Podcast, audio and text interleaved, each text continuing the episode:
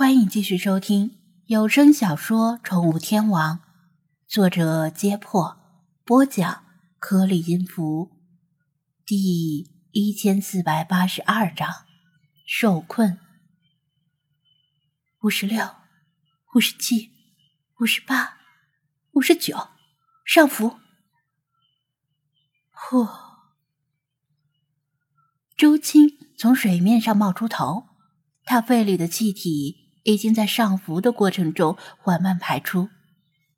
他把嘴巴张成椭圆形，急促而绵长的呼吸新鲜空气。在他旁边不远处，艾比也几乎冒出头。两人没有闲暇交谈，只能利用短短几秒的时间，贪婪的完成体内二氧化碳与氧气的交换。大致上，快速呼吸四次，就要深吸一口气，再次扎进水里。如果太久，游客们会等得不耐烦。游客们所在的玻璃墙只能看到海水缸的底部，大致上是水面之下五至九米的部分。当他们两个浮上水面换气时，就从观众的视野中消失了。红糖姜茶的效果也已消失，刚喝下去的时候，多少还是有那么一点用，像是在燃烧的皮肤暂时阻隔了冷水对体内脂肪与肌肉的侵蚀。不过，随着他们一次又一次的上浮与下潜，滚烫的皮肤迅速冷却，寒冷如夕阳的阴影般悄悄包裹住他们的内脏。现在，他们。只能感受到心跳和肺部的灼热。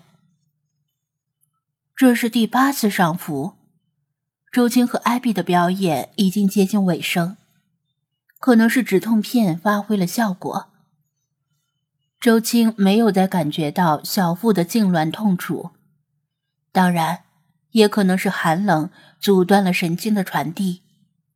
不过没关系，只要再坚持两次就好，再上浮两次。第十次上浮之后，他们再次下潜的任务就是向游客们挥手道别，然后轻盈的游离他们的视野，游回到小水池里。周青的精神放松了不少，艾比也是如此。艾比打了个手势，周青深吸一口气，开始第九次下潜。水下三米，水池的墙壁上。标注有刻度。艾比和周青在水下三米处悬停，在他们下方已经可以看到玻璃墙的上沿。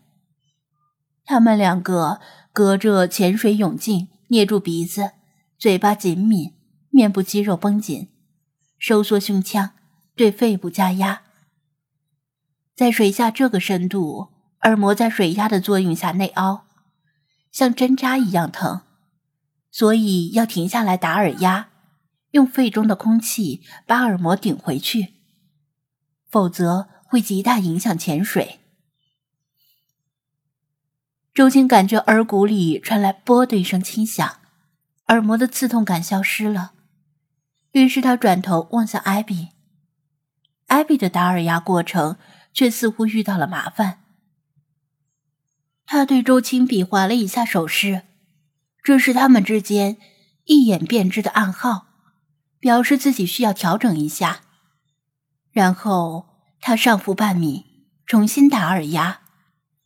这种情况在潜水中并不罕见，就算是训练有素的他们，偶尔也会遇到打耳压失败的情况，需要上浮半米，微调水压，重新再打。否则不能再继续下潜。一分钟的潜水时间，每一秒都格外宝贵。周金向艾比也打了个手势，表示自己先行下潜，不能让游客等急了。这也是他们常见的处理办法。若是一直在旁边等，会给达尔压失败的同伴太大的心理压力。周青继续下潜，再次出现在游客们面前。玻璃墙的另一面很昏暗，从他们的视角很难看清游客们的长相。不过他还是认出了小雪，因为小雪的体型在一群中年发福的美国超重妇女之间很显眼。有的小孩子把脸贴在玻璃墙上，努力仰头向上望，似乎是奇怪另一条美人鱼去了哪里。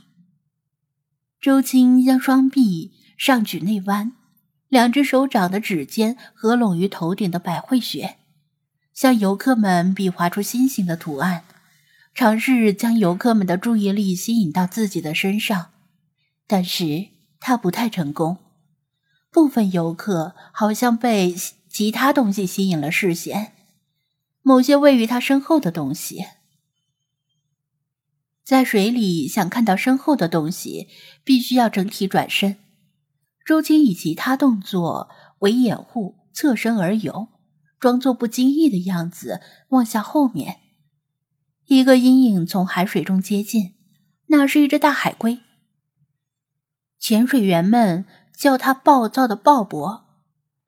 暴躁的鲍勃其实并没有恶意，只是充满了好奇心，特别是对潜水员和美人鱼好奇。他的脑容量大概太小，记不住前一天刚刚好奇过。糟糕，周青心里一紧。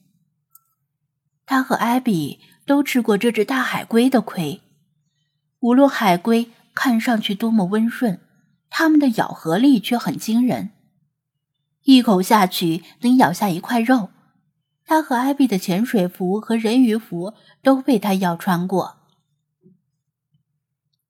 不过海龟游得很慢，只能搞突然袭击。既然他已经发现了他，问题不大。头顶的光影微微晃动，周青知道艾比已经搞定了耳压。艾比显然也发现了暴躁的鲍勃，而且发现他正在游向周青，于是他稍微靠近他，对他摇摆双手，吸引了他的注意。周青了解艾比的意图，反方向远离他。暴躁的鲍勃舍弃了周青。改为向艾比追过去。看来这一次下潜只能周青自己唱独角戏了。周青估摸着还有十五秒就要上浮，大脑微微分神，琢磨应该用十五秒做什么动作。他为了远离鲍勃，不知不觉地靠近了玻璃墙的边缘。那里的海底连成一片黑褐色的礁石。有眼尖的观众突然看到礁石的缝隙间似乎有什么东西动了一下，紧接着，一只长条状的灰黑色生物从礁石中探出头，悄悄地向周青游过去。海蛇、带鱼，前者应该比这只生物更奇长，而后者生活在深海里，应该不会出现在海洋馆。海龟游走后，大部分观众都专注地盯着周青的表演，没有看到那只险恶的家伙正在悄悄逼近他。周青做完了动作，稍微超过了几秒，正要上浮，突然感到像是有什么东西在他屁股后面戳了一下，隔着人鱼服倒是不疼，也没有受伤。游客们这时看到了那家伙，纷纷惊呼出声。那是一条健壮的成年海鳗，平时隐藏在礁石间，守株待兔，捕食路过的小鱼。相较于温吞的海龟，动作迅猛而且生性凶残的海鳗更加的危险。它们的牙齿像剃刀般锋利。如果咬到手上，甚至能咬掉一根手指。周青心知不妙，海龟也好，海鳗也罢，为什么偏偏赶在这个时候全冲他来了？难道他突然想到某种可能？是不是生理期的原因？这时候来不及多想，必须先浮上去换气。他仰头。正要甩动鱼尾上浮，突然有一道阴影遮挡住头顶的光线，暴躁的鲍勃又游回来了。